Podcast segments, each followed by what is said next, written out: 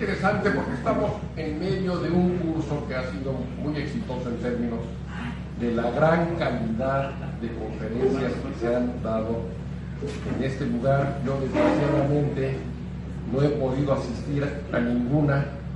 porque es muy chistoso. Yo hablo de anarquismo, pero soy empleado del gobierno, lo cual me parece una conferencia interesante. Y los jueves tengo algunas juntas que atender. Hoy me fui de pinta, pero ha sido muy interesante el desarrollo de las conferencias sobre anarquismo aquí en Lucerna 65. Hemos tenido a un maestro que nos habló de Epicuro, a un maestro que nos habló de yoga y autogobierno, a una maestra la semana pasada, que, es también ella, Maite, este, es eh, activista política, que nos habló de las mujeres en el anarquismo, y hemos tenido conferencias como la del doctor Tanancón, que me hace el favor, me distingue con su presencia, con la presentación que me hizo muy, muy amable, sobre temas de anarquismo. Y fíjense que les cuento que tuvimos una reacción cuando empezamos a promover este asunto en redes sociales de algunos anarquistas, sobre todo algunos que están en la universidad, que protestaban y nos decían, bueno, ¿con qué derecho ustedes hablan de anarquismo y encima quieren cobrar y lucrar con estas conferencias? Porque el anarquismo no es eso, el anarquismo es otra cosa completamente distinta y empezaban a pontificar según ellos lo que era anarquismo desde su punto de vista y a mí me daban mucha ternura estos jóvenes y más o menos con algunos de ellos polemicé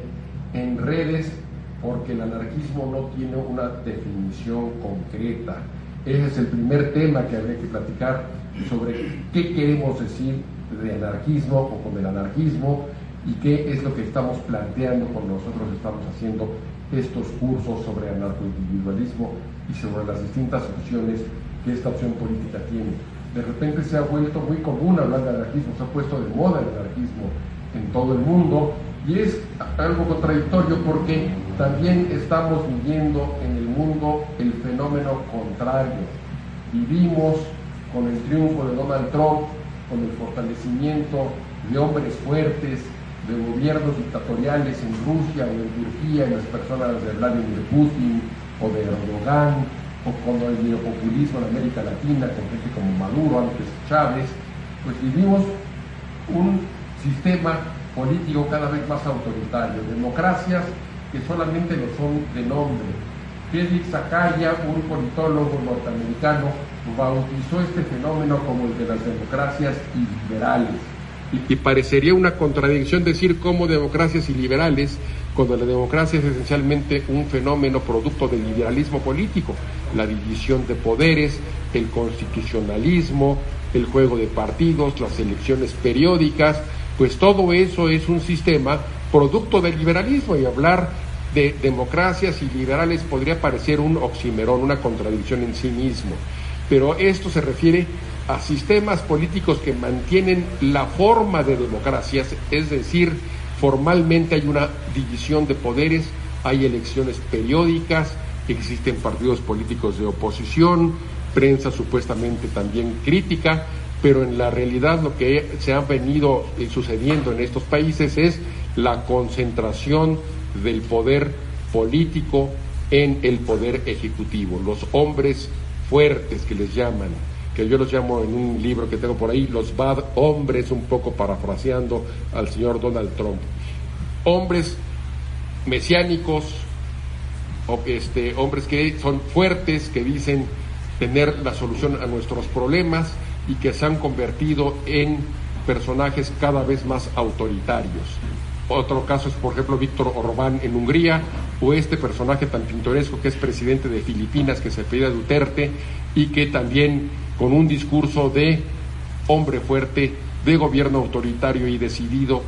de mano dura, se ha hecho muy, muy popular, porque de repente hemos visto cómo las democracias han venido en decadencia, las democracias no han satisfecho las expectativas sociales, hay muchos problemas que no resuelven, hay muchas promesas que no se cumplen, hay muchos gobiernos que son excesivamente corruptos o ineficientes, en algunos países del mundo muy desafortunados y lejanos, por supuesto. Pero estos gobiernos que no resuelven problemas, que tienen grandes problemas de corrupción, socavones de autoridad, socavones de, capacidad de poder gobernar de manera eficaz y evidentemente la gente empieza a añorar al hombre providencial, al hombre que resuelve, al hombre fuerte. Y vivimos entonces ahora una época de resurgimiento de este fenómeno que desde luego para nada es viejo, es, tan, eh, es nuevo, es tan viejo como los como las civilizaciones, como los sistemas políticos, el mesianismo, el autoritarismo, la creencia de que un líder eh, providencial puede resolver nuestros problemas. Y también vivimos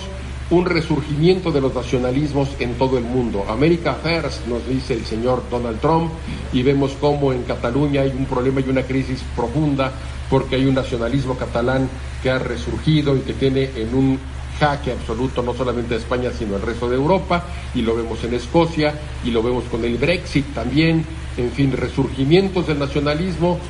este renacer de los hombres fuertes, decadencia de las democracias liberales y fortalecimiento de las imágenes de los líderes providenciales. Entonces, ¿cómo puede ser que yo uno diga aquí, yo los venga yo a decir que hay un resurgimiento del anarquismo? Pues también lo hay, y lo hay desde hace varios años. Pero primero volvamos al tema, aquí nos comentan, ¿qué es la anarquía? Y dar una sola definición es arbitrario, porque es un tema tan complejo, tan rico en sus definiciones y en sus alcances, que dar una sola definición de lo que es anarquía es algo arbitrario. Desde luego, fundamentalmente es el rechazo a cualquier andamiaje estatal, a cualquier tipo de gobierno. El sueño anarquista es una sociedad o una comunidad de, o una reunión de algún tipo de seres humanos que puedan convivir sin la necesidad de la existencia de un andamiaje estatal. Desde luego esto suena a una utopía y lo ha sonado desde el principio porque uno está demasiado acostumbrado a la existencia del Estado, de las instituciones gubernamentales, de los andamiajes que nos regulan, que nos dicen qué hacer, qué no hacer, cómo portarnos bien, cómo portarnos mal, cómo castigarnos cuando eh, de alguna manera transgredimos las reglas. Pero es una idea muy, muy vieja y en estas conferencias lo hemos platicado. Porque habrá una conferencia próximamente, por ejemplo, del de, pensamiento de Tao, que es milenario, como lo hubo también, como decía yo, del pensamiento eh, de, los filósofos griegos del, del, periodo eh, post, eh, este, que se llama helénico, que también tienen este señal, esta forma de pensar en que es posible tener una forma de convivencia sin la necesidad de un andamiaje estatal, sin un gobierno. Eso es lo que define, grosso modo, al pensamiento anarquista, pero dentro del anarquismo y desde el, desde el surgimiento de estas primeras ideas de la posibilidad de que exista una comunidad de seres humanos sin la necesidad de un gobierno que nos viene muchas veces desde la China milenaria, que pasa por la Grecia helénica y que podemos encontrar vestigios, vestigios incluso en la Edad Media y en la Edad Moderna, pues vemos cómo se desarrolla sobre todo a partir del siglo XIX pero dar una sola definición de lo que es anarquía y de lo que debe decir o cómo se debe comportar un anarquista es evidentemente una arbitrariedad. Hay un prejuicio de lo que es anarquismo porque se ha hecho una figura de desorden, una figura violenta de, los de, las personas que pueden dar un atentado terrorista con una bomba como fue muy común en la Europa de finales del siglo XIX, cuando muchos terroristas anárquicos ponían bombas y perpetraban atentados terroristas en la Francia del fin de siglo, en la, en la Francia del siglo XIX, y que contribuyeron a hacer esta imagen de el anarquista como un terrorista. Nosotros ahora en México, cuando nos hablan de anarquismo, pues muchas veces pensamos en los punk o en estos chicos violentos que salen a manifestarse arrojando bombas molotov o asaltando oxos o teniendo manifestaciones muy crudas, muy violentas o secuestrando, como lo hacen algunos jóvenes que se dicen anarquistas, el llamado auditorio Che Guevara en la universidad, que son algunos de los jóvenes que muchos nos reprocharon que iniciáramos este tipo de conferencias en este lugar. Pero el anarquismo no es eso, el anarquismo tiene ese prejuicio porque hay un sector que es muy violento, que los vemos también en muchas de las movilizaciones antiglobalización que se han dado en los últimos años, se dieron hace algunos años en Seattle, acuérdense, cuando hubo una gran reunión de algún organismo internacional y se juntaron jóvenes que muy violentamente protestaron por la presencia de estadistas y de funcionarios internacionales y a partir de ahí ha habido varios actos y varias escenas de estos jóvenes violentos que protestan en contra de las grandes cumbres de estadistas que se reúnen periódicamente y que surgen estos jóvenes que se dicen anarquistas y que son muy violentos en su protesta. Pero más allá de ese estereotipo falso, el pensamiento anarquista es mucho más rico, es un pensamiento que en el siglo XIX recibió por primera vez una sistematización ideológica seria, una sistematización que le dieron hombres como Proudhon, como Bakunin, como Kropotkin, como filósofos e ideólogos muy serios que plantearon la posibilidad de tener una sociedad sin gobierno, sin Estado, sin explotadores ni explotados, pero al contrario de lo que decía Marx en aquellos mismos años, pues ellos decían que no era necesaria la dictadura del proletariado. En grosso modo se puede decir que lo que nos decían Marx, Engels, es que habría que tener un periodo de dictadura en donde se instituyera un gobierno autoritario que terminara con el dominio de la clase burguesa e instaurara el dominio dictatorial del proletariado como un periodo que podría ser más o menos largo de dictadura hasta que se alcanzara la sociedad sin clases y los anarquistas, sobre todo encabezados por Bakunin y otros filósofos e intelectuales más, decían que no es cierto, que no era necesario este periodo de dictadura del proletariado porque esta dictadura se iba a acabar eternizando. Y vaya que la historia les dio razón porque como hemos visto históricamente lo que pasó en la Unión Soviética o en China o en muchas naciones que tuvieron regímenes comunistas, pues vemos que se eternizó un sistema dictatorial presuntamente del proletariado, pero que en realidad fue también de una nueva élite, de una nomenclatura, como le llamaban en la Unión Soviética, que estableció un sistema autoritario mucho muy rígido, mucho muy rígido, mucho muy ideologizado. Lo que decían los anarquistas del siglo XIX y el maestro Talancón dio una conferencia al respecto es que se podía pasar al estado de ausencia de clases, de ausencia de contradicciones, de no lucha entre burgueses y proletariados sin necesidad de pasar por esta dictadura del proletariado. Entonces el anarquismo va a tener andamiaje ideológico, conceptual, serio, profundo, bien argumentado, a partir del siglo XIX con estos pensadores y a partir de entonces también van a empezar a nacer distintas ramas de este anarquismo que lo que busca es libertad, lo que busca es emancipación y por lo tanto a un pensamiento así es muy difícil encajonarlo. Por eso cuando nos dicen cómo se atreven a llamarse anarquistas, pues es que yo les decía, es que ustedes no son los que son dueños del concepto de anarquismo ni son los que deciden qué es anarquista o qué no, porque se trata de un concepto muy diverso, muy rico, que se niega a ser domado, es como aquellos potros salvajes, decía algún pensador más o menos cursi, pero igual viene a cuento decir que es como el potro salvaje que es este, rebelde y que jamás es, es capaz de ceder ante cualquier tipo de dominio. Ahora tenemos entonces que el anarquismo es justamente eso. Hay muchas ramas de anarquismo, hay muchas formas de concebir una sociedad sin gobierno, sin andamiajes estatales, y por eso es muy arbitrario, por lo tanto, que un grupo más o menos violento o más o menos este, activo se arrobe el monopolio de lo que quiere decir este gran eh, este, escenario del pensamiento político universal. Sin embargo, sí podemos distinguir, grosso modo y desde luego de una manera muy discutible, dos grandes ramas del árbol anarquista. Los famosos anarquistas colectivistas, que son un poco nuestros amigos que tanto nos criticaban, en el sentido de que los fundadores del pensamiento anarquista, sus principales exponentes, los que yo citaba, como Bakunin, como Proudhon, como Kropotkin, como Malatesta, ellos pensaban en que una sociedad anarquista era posible sobre todo por una vida colectiva en donde no existiera la propiedad privada, en donde toda propiedad fuera común y en donde toda la vida comunal, toda la vida social fuera posible por la convivencia entre unos y otros en una sociedad en donde lo que iba a privar era la colectividad y la cooperación mutua. Esta es la utopía que los colectivistas hasta la fecha nos siguen vendiendo. Muchos de los movimientos actuales anarquistas que se han puesto de moda y que han hecho renacer al pensamiento anarquista tienen esta forma de pensar, la necesidad de llegar a una manera de gobierno utópica en donde no exista la propiedad privada y en donde todos colaboremos unos con los otros de buena fe y porque todos somos muy buenos y muy lindos unos con los otros.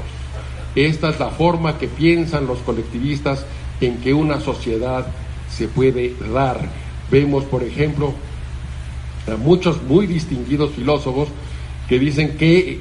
es la única manera de, de concebir la posibilidad de que haya un tipo de anarquismo real, algún día palpable en la historia de la humanidad, y desprecian o desprestigian mucho a la otra forma de anarquismo, a la otra gran rama de la que voy a hablar el día de hoy, que es la individualista. Porque después de que los grandes pensadores anarquistas empiezan a hablar de su concepción de anarquismo colectivista, pues surge la figura sobre todo de Max Stirner, un filósofo alemán mucho, muy importante, que plantea un tema central que es el problema de la propiedad. Y lo que nos plantea Max Stirner en su obra, el único y su propiedad es precisamente esa. Un momento es que no es nada más la, persona, la persona tiene que ser como un total, como un único. El individuo es lo máximo, lo más importante que hay en este planeta es el individuo. Y los afanes y los deseos y los sueños de lo individual es lo fundamental en el planeta Tierra, en esta vida. Y no es nada más el tema de cooperar de buena voluntad con sus semejantes, sino que los individuos tienen cierto tipo de ambiciones, cierto tipo de deseos que no podemos reprimir porque si reprimimos esos deseos, esas ambiciones, estamos aplastando lo más importante que el anarquismo debe defender y que es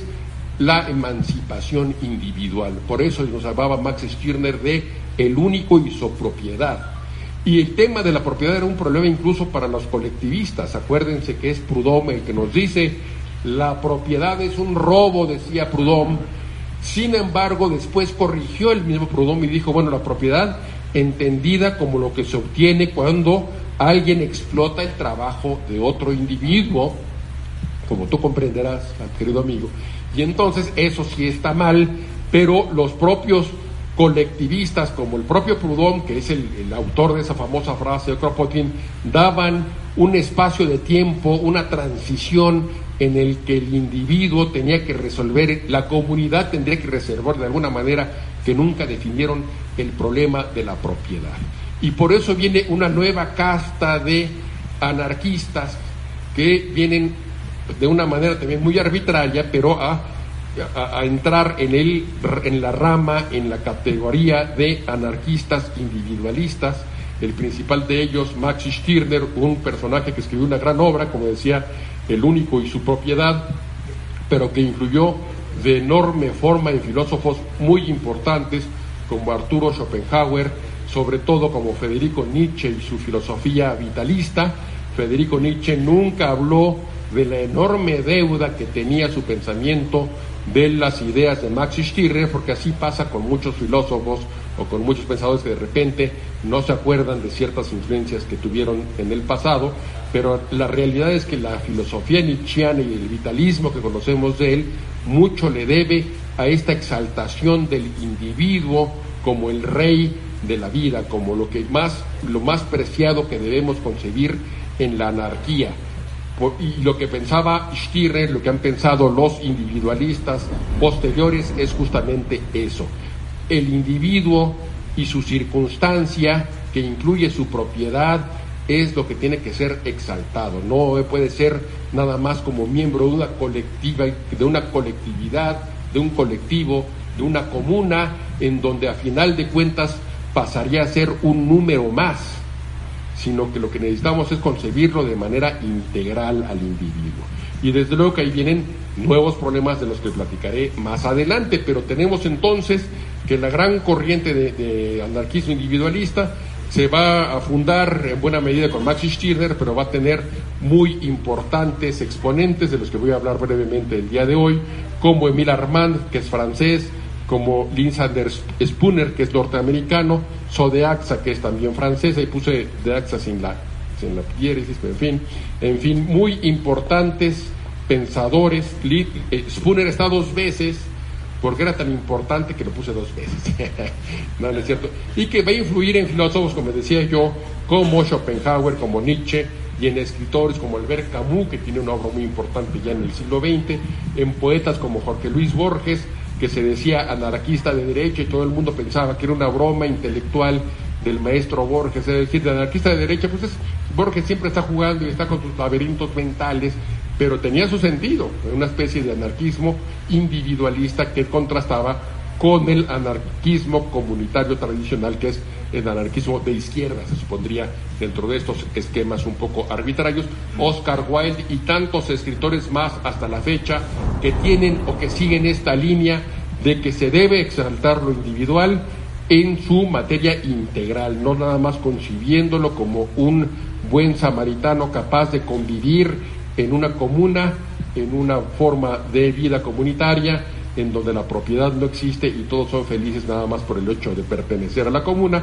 porque esa a final de cuentas es una forma de masificación, de anular la complejidad que tiene lo individual, que tienen cada uno de nosotros y que incluye deseos, que incluye propiedad, que incluye temas que todos sabemos son importantes para los seres humanos. Entonces, eso es el objetivo individualista y que es lo que comentábamos, que es la defensa irreductible de lo individual,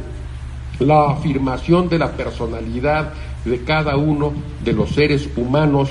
y evitar y contrastar y siempre rechazar el adoctrinamiento político, que eso sí lo tienen todos los anarquistas en común, el rechazo a las ideas religiosas, a la masificación del capitalismo, a la masificación de las ideas políticas o económicas, ya que el individuo tiene que ser, sobre todo, un personaje que cuestione, que critique, capaz de preguntarse las cosas por sí mismo si son ciertas o no,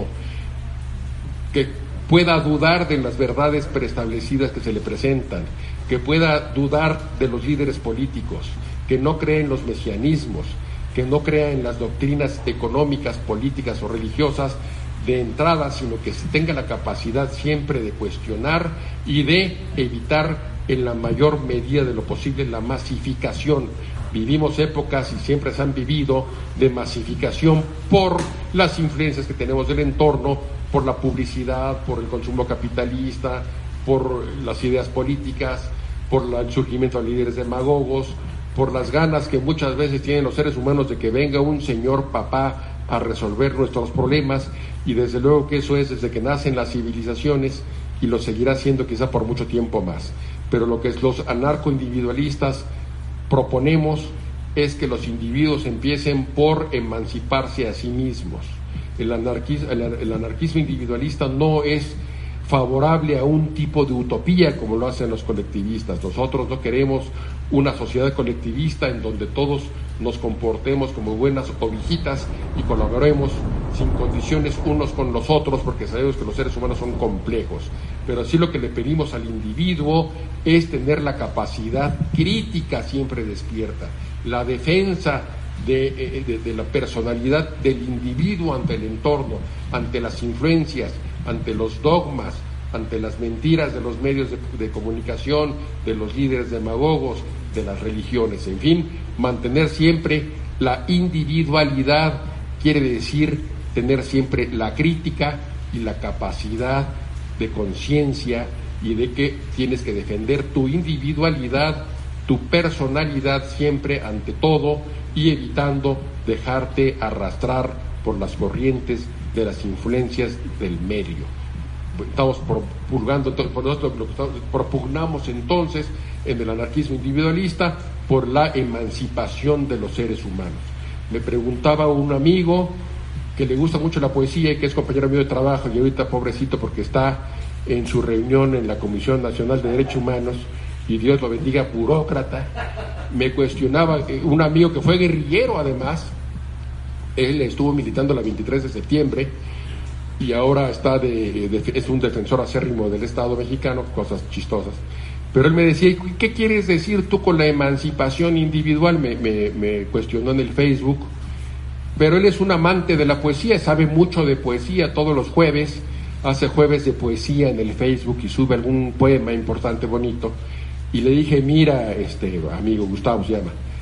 si quieres ven a mi conferencia y platicamos del tema, pero déjame darte un tip, leer poesía ayuda mucho porque aquí la idea es emancipación individual con el desarrollo de la crítica y de la capacidad intelectual del individuo a cuestionar y a no creer dogmas, a no creer de entrada en verdades establecidas, a saber ser escéptico, a saber medir lo que el medio te da, a no dejarte masificar. Esa es la rebeldía constante, cotidiana, real, que nosotros como seres humanos podemos presentar ante el mundo.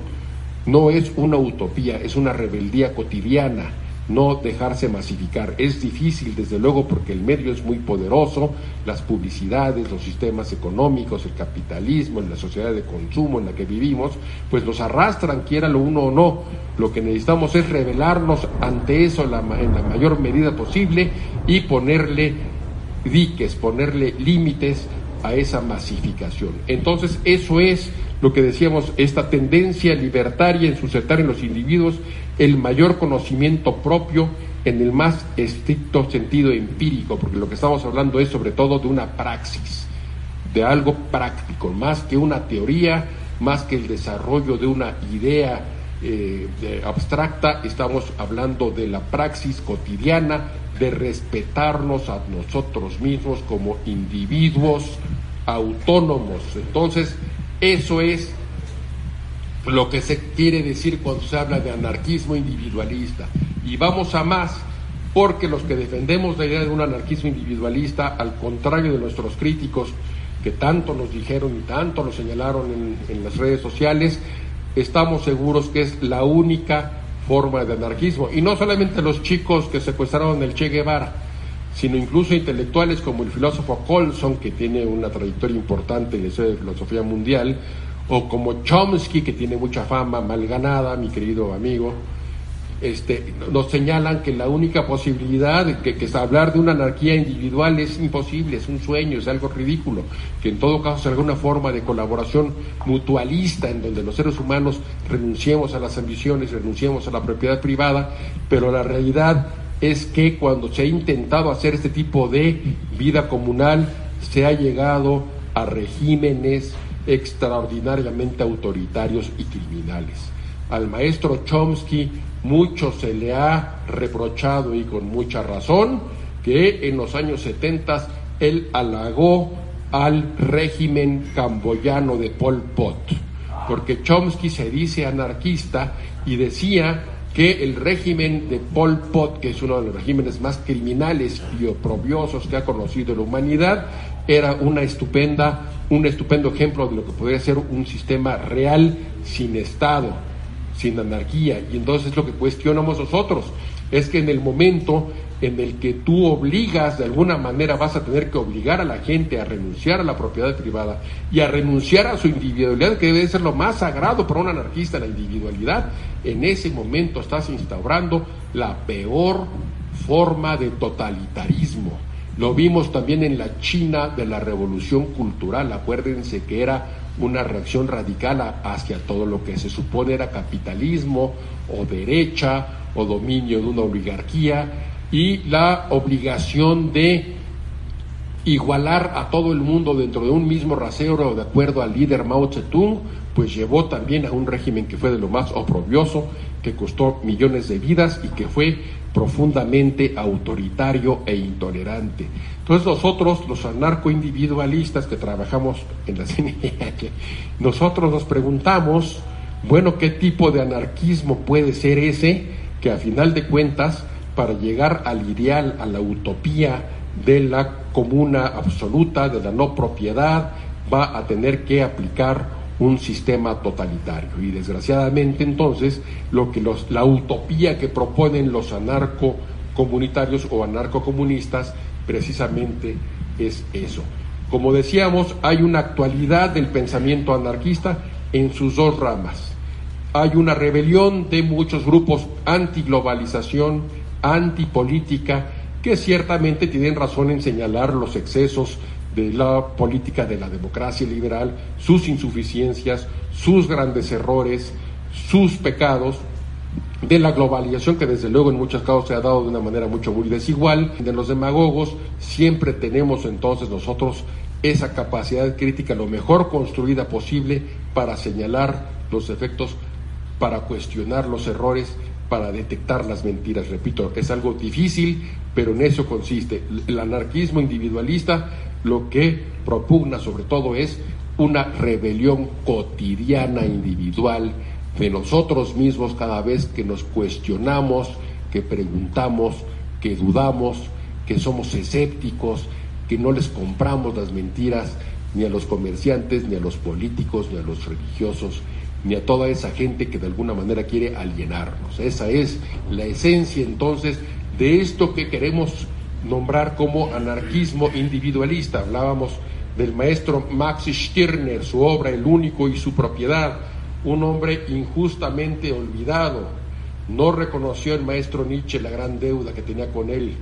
No reconocieron muchos intelectuales que después tuvieron mucha influencia eh, de este tipo de pensamiento, la obra e influencia de Stirner, pero la buena noticia es que en los últimos años también ha habido una revalorización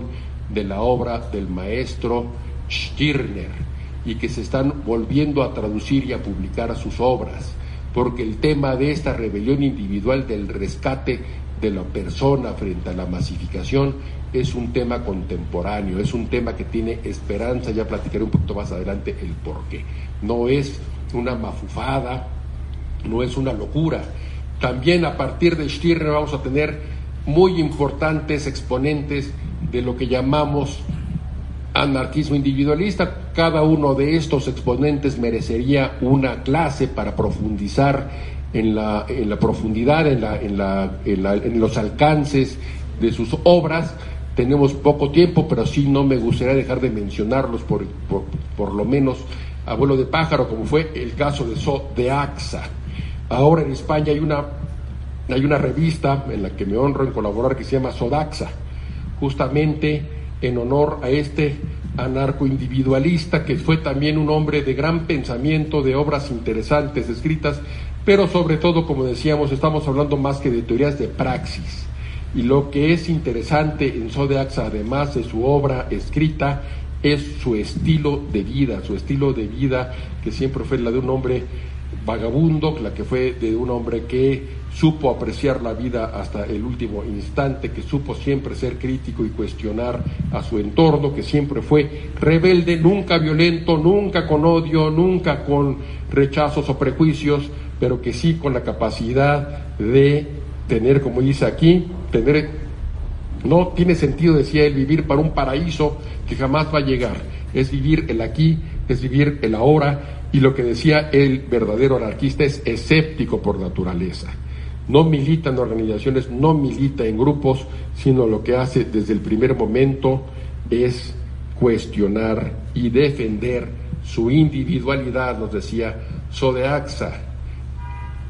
Y lo que cuestionaba cuestiona es incluso el pensamiento mismo de lo que postulan los anarquistas, porque hay que conceder en todo momento que uno puede estar equivocado en lo que postula, que los dogmas no son absolutos, que las formas de pensar nunca deben de ser inamovibles. Esa es la esencia de la rebelión anarquista cuando se trata de un ejercicio individual y como dice aquí, de una genuina rebeldía libertadora. Esto es muy importante. La genuina rebeldía libertadora no es la que busca imponer mi forma de pensar al resto de las personas, que en buena medida lo hacen los anarcocomunitarios,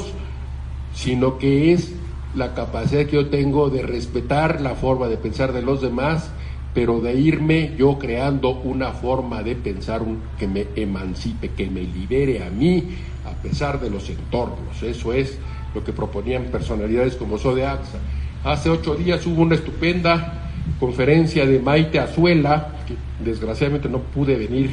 por mis obligaciones con el Estado mexicano, pero esta conferencia pues nos hablaba de muchas mujeres que han sido también muy importantes en la vida del anarquismo, tanto en su versión comunitarista como en la individualista. Louis Michel, por ejemplo, fue la Virgen Roja, le llamaban a ella, fue una de las dirigentes de la llamada Comuna de París. Ella fue anárquica en su, en su versión comunitaria, una heroína injustamente olvidada por la mayor parte de los historiadores, pero que es un personaje lo, traigo a cuento porque justamente ayer en la mañana di una conferencia sobre ella,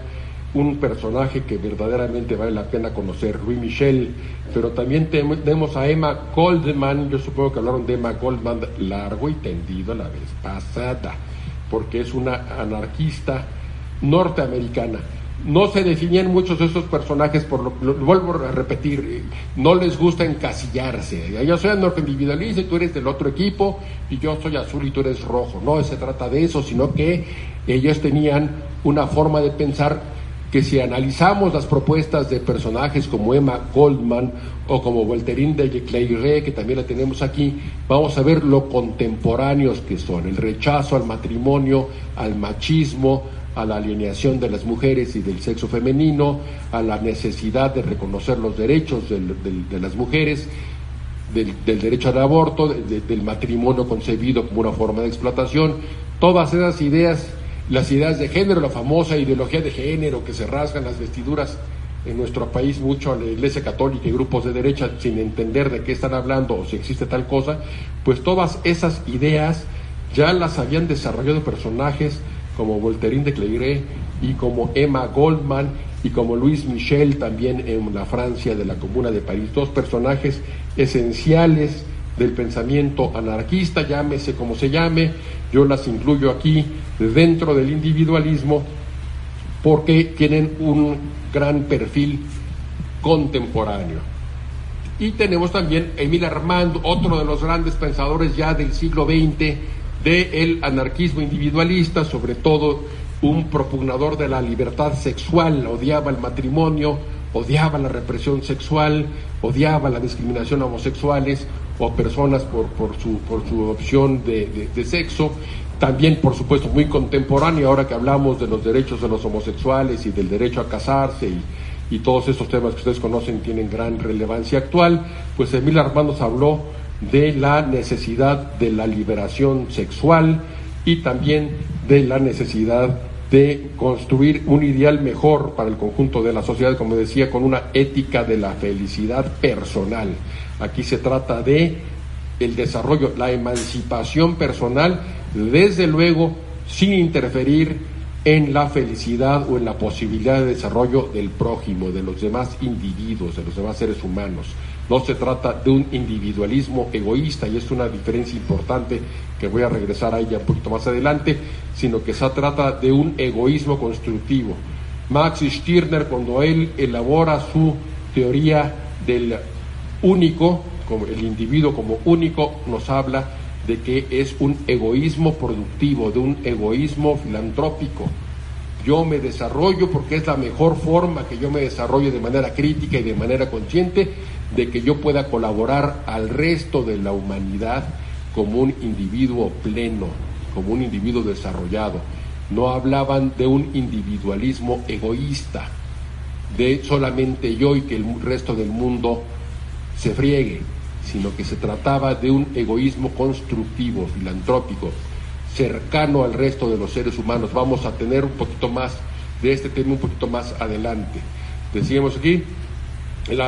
nos hablaba Emil Armand que el anarquismo no es para los ineptos del esfuerzo, justamente de lo que se trata es de siempre estar a la defensiva, razonando, criticando,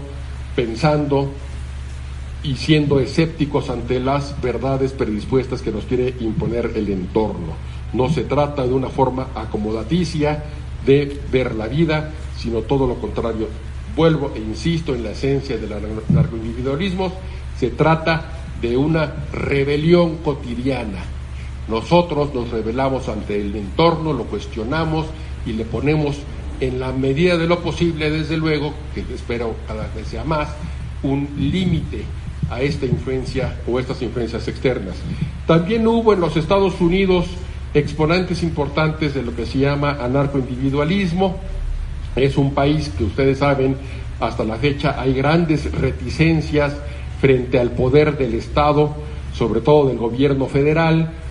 Son los colonos norteamericanos los que huyen de un ambiente opresivo cuando llegan a los Estados Unidos y muchos de estos colonos empiezan a tener su vida y a extenderse hacia el oeste del país con esa idea de ser lo más independientes posibles de un gobierno federal. Hay exponentes importantes del anarcoindividualismo en Lysander Spooner, por ejemplo, que es un exponente importante de, esta, de este pensamiento de Estados Unidos. David Thoreau, más como filósofo, como un estupendo escritor, que en sus obras literarias también expone la, la necesidad de mantener formas de gobierno no estatales, lejanas al dominio de un cuerpo central que nos atosigue o que nos obligue a pagar impuestos o que nos esté vigilando constantemente. Joshua Warren, que también es un filósofo que tiene estas ideas. Benjamin Tucker. Pero aquí en Estados Unidos vamos a tener características particulares, porque Estados Unidos es un país que ustedes saben, nace y se desarrolla por lo que se llama el dejar ser, el laissez-faire, el laissez-passer, el dejar hacer, el dejar pasar, y muchos del pensamiento anarcoindividualista en Estados Unidos lo van a empezar a adoptar corrientes que actualmente se llaman libertarias, pero que son muchas de ellas reciben el nombre de anarcocapitalistas. Y aquí es donde yo quiero poner una luz amarilla de cuidado, porque nosotros no tenemos nada que ver con este anarcocapitalismo. El anarcocapitalismo vemos muchas de sus expresiones actuales en el Partido Republicano de los Estados Unidos, que exige que desaparezca el Banco Central de Estados Unidos, que desaparezca cualquier tipo de regulación o interferencia del gobierno estatal y que se deje todo a libre mercado, que las relaciones económicas sean lo más posible eh, dejadas al libre mercado. Un exponente importante de este pensamiento fue la escritora Ayn Rand y el reproche que nos hacían nuestros amigos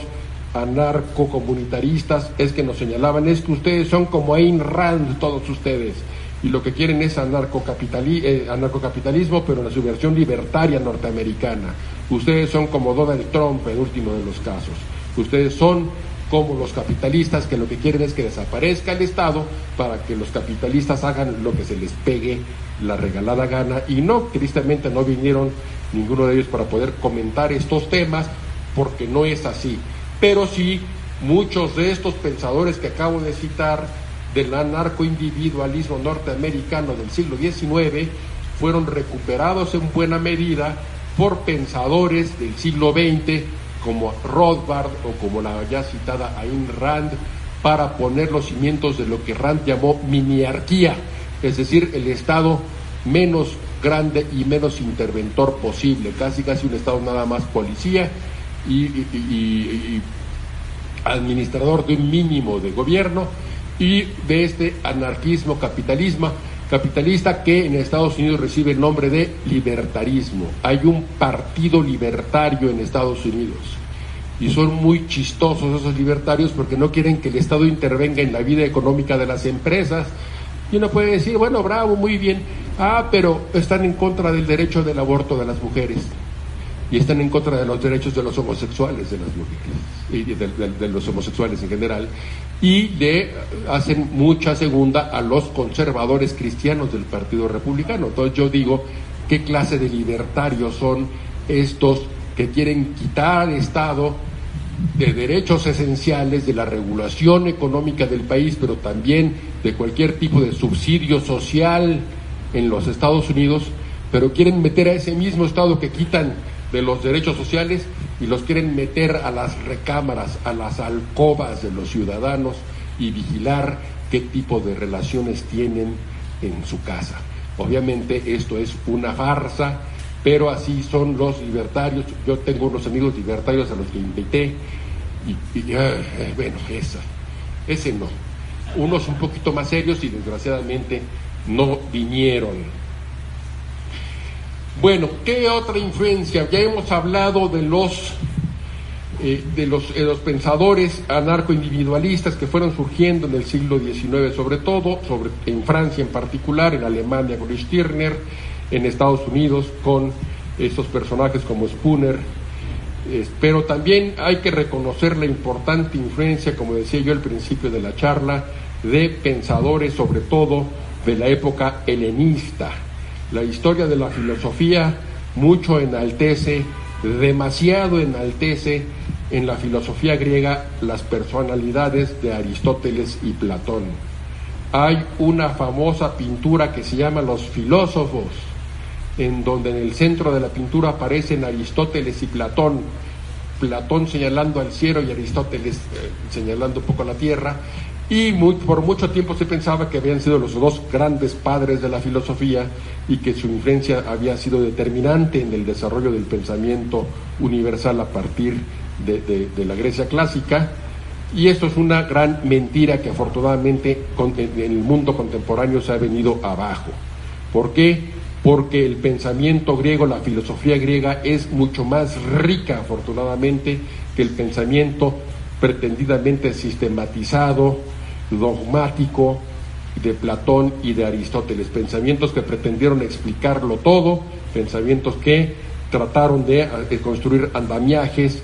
que estaban, según ellos, destinados a revelar todas las verdades y a enseñarnos a pensar de una manera rígida y sistemática. Hubo grandes pensadores griegos antes de Platón y Aristóteles, los famosos presocráticos, y sobre todo hubo muy importantes filósofos y pensadores después de Platón y Aristóteles en la época que se llama helenista, que es la que va a surgir en el mundo clásico después de la muerte de Alejandro Magno. Acuérdense que Alejandro Magno va a conquistar lo que había sido el imperio persa, va a fundar un gran imperio, cuando muere sus generales van a sucederlo como los dueños de las regiones del enorme imperio que logró eh, dominar, y entonces viene una época muy interesante que va a tener características en lo político de una enorme inestabilidad, porque los diádocos, como se llamaban estos generales que sucedieron a Alejandro, se dedicaron a guerrear entre sí, y entonces vamos a ver que desaparecen las ciudades-estado, esta construcción política tan interesante que leemos en los libros de historia, Pericles, el siglo de oro en Atenas y Esparta, y las ciudades como Corinto, o ciudades como Rodas o como Éfeso, pues van a dejar de ser autónomas y van a ser absorbidas por imperios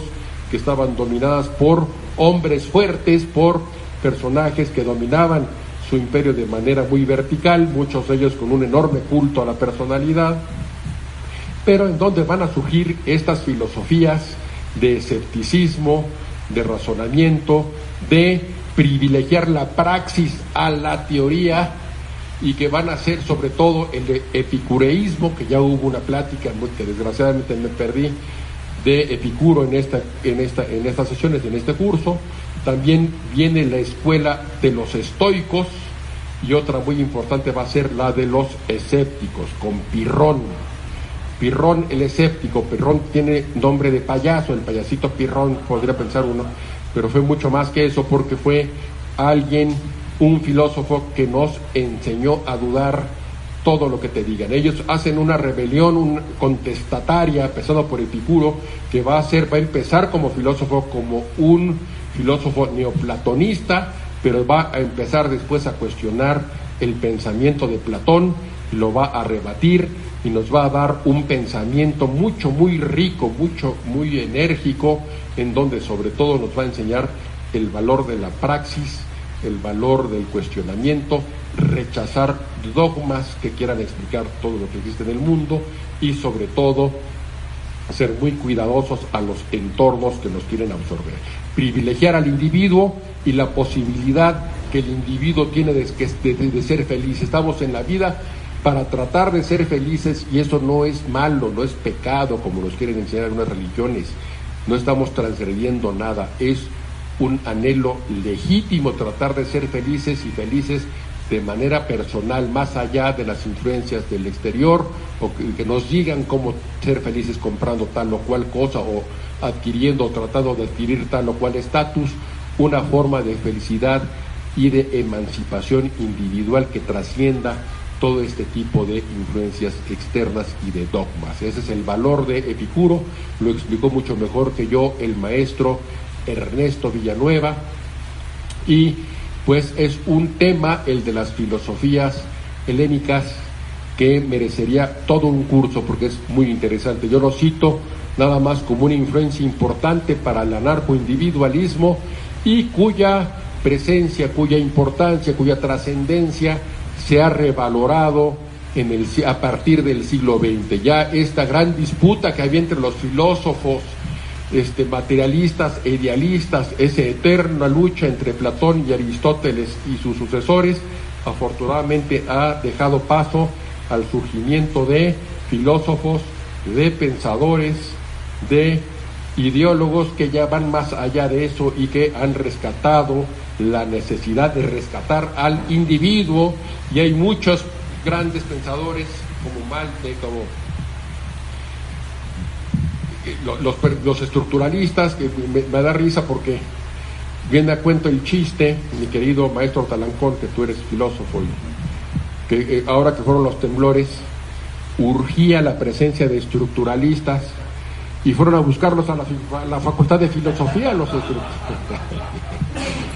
nos surgen estructuralistas y los filósofos no, pero no esos no tarugo. Pero bueno, exactamente. Entonces,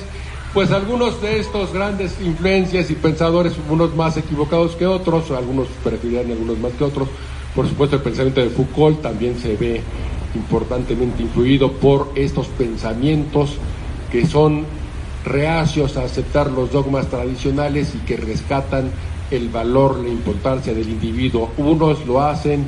mejor que otros. Hay muchos de estos autores y pensadores a los que yo les podría tener muchos cuestionamientos. Hay otros que me gustan un poquito más, pero lo importante es eso, el rescate de la idea del rescate del individualismo,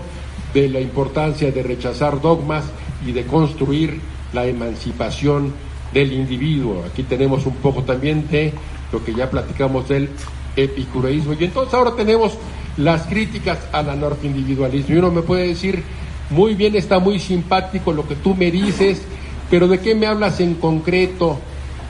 de esto del anarcoindividualismo? Tengo un amigo que no vino, que también lo invité, que me decía, es de esto del anarcoindividualismo me suena a que es una especie de película de Mauricio Garcés eterna. O sea, como que es muy chic, como es, es muy buena onda. Tengo un amigo que sí vino y está por aquí, que se burlaba y decía, veía los títulos de las conferencias y decía, no, es que ya están locos. El yoga y el autogobierno, Epicuro y la rebelión individual, anarcoindividualismo y fin de la política. Y se reía mi amigo, hola, amigo.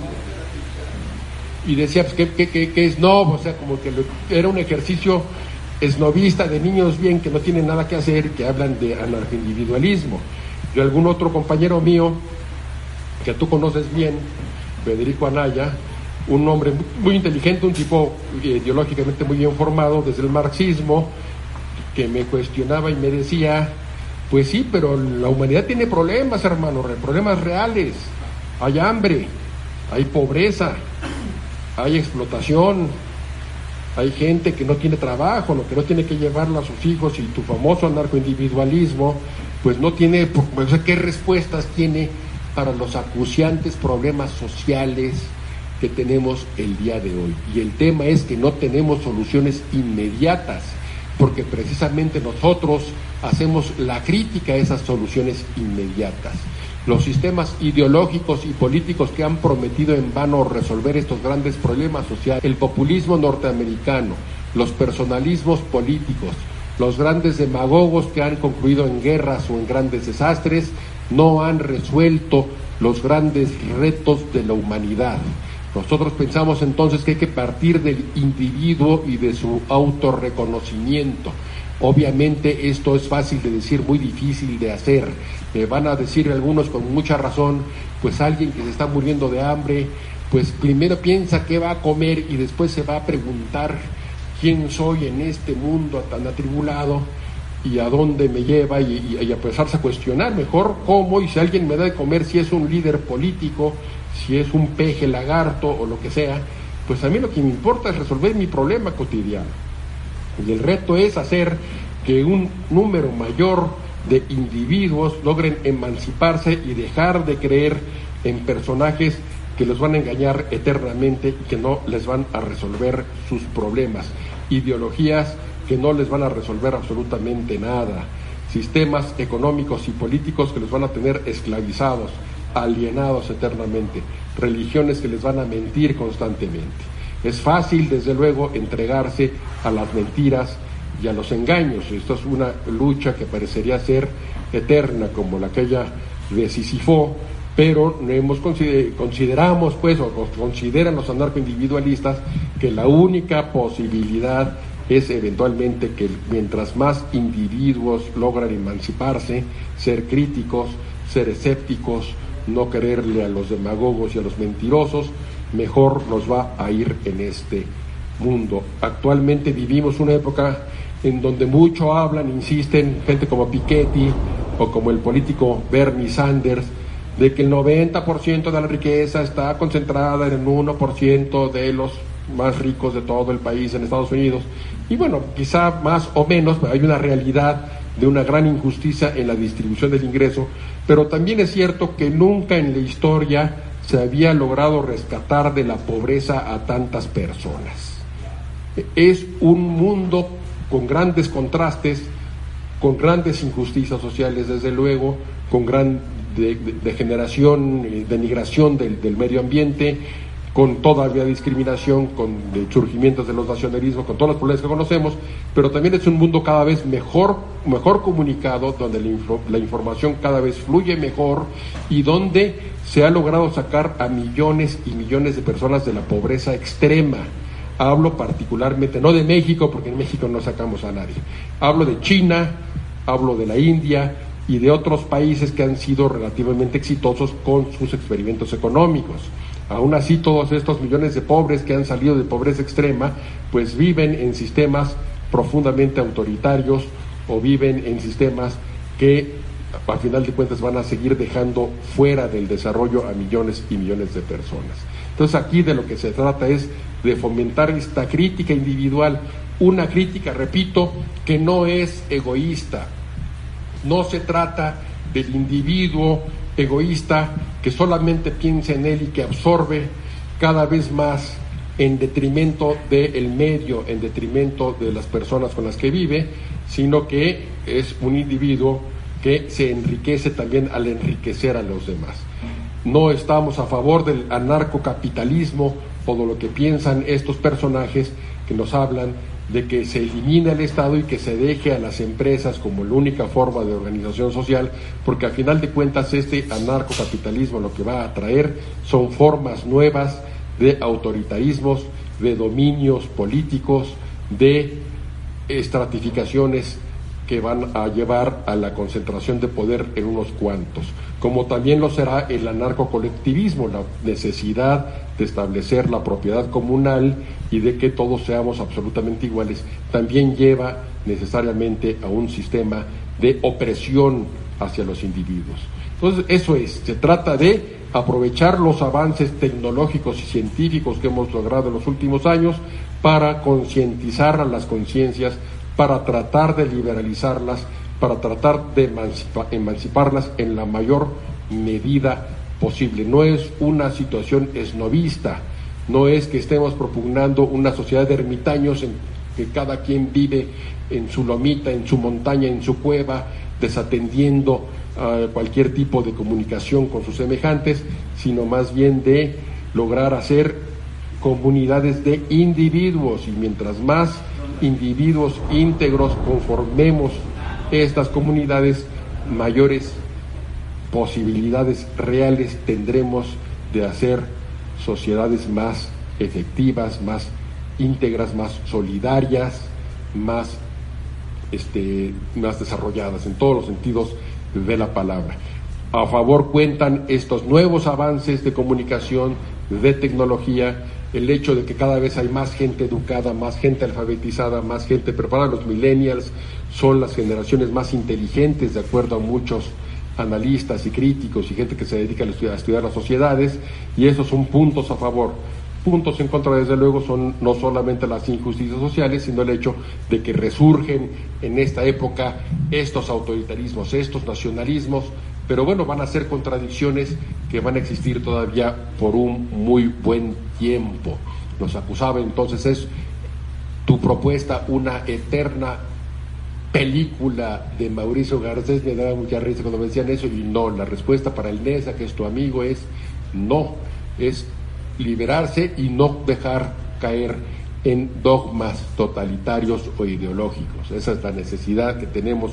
como anarco individualistas y desarrollar formas de comunicación, de colaboración. Hay Hakim Bey es un personaje importante, un ideólogo actual de nuevos anarquismos él es más del tipo comunitario, pero que habla de la posibilidad de que grupos afines puedan colaborar unos con otros de una manera mucho más productiva. En fin, hay nuevos pensadores afines a este anarquismo individualista que están proponiendo ideas en estos entornos de nuevos avances y nuevos escenarios de desarrollo tecnológico y científico. Rechazamos, como decía yo entonces, esta idea del anarcocapitalismo, no militamos en eso, a pesar de lo que nuestros críticos o nuestro muy humilde y bonito ejercicio que hemos hecho en las conferencias digan, sino que lo que decimos, ¿sabes qué, amigo? El único anarquismo posible es el individual. El colectivo siempre llevará alguna forma de supresión, de, de sujeción, de autoritarismo y el, capital, y el famoso anarcocapitalismo también porque se funda en el desarrollo de grandes empresas o de grandes corporaciones capitalistas que necesariamente imponen formas muy estrictas de mando vertical. Y nosotros no podemos aceptarlo porque a final de cuentas es una forma de dominio, si no estatal, sí una forma paraestatal, un andamiaje en donde la estratificación, el dominio vertical es lo que domina. No queremos un mundo de grandes corporaciones, eso no es lo nuestro. Será de los libertarios norteamericanos, muchos de ellos favorables a el señor Trump y finalmente ya hablé mucho y desde luego se trata de establecer diálogos porque somos muy respetuosos con los individuos, no somos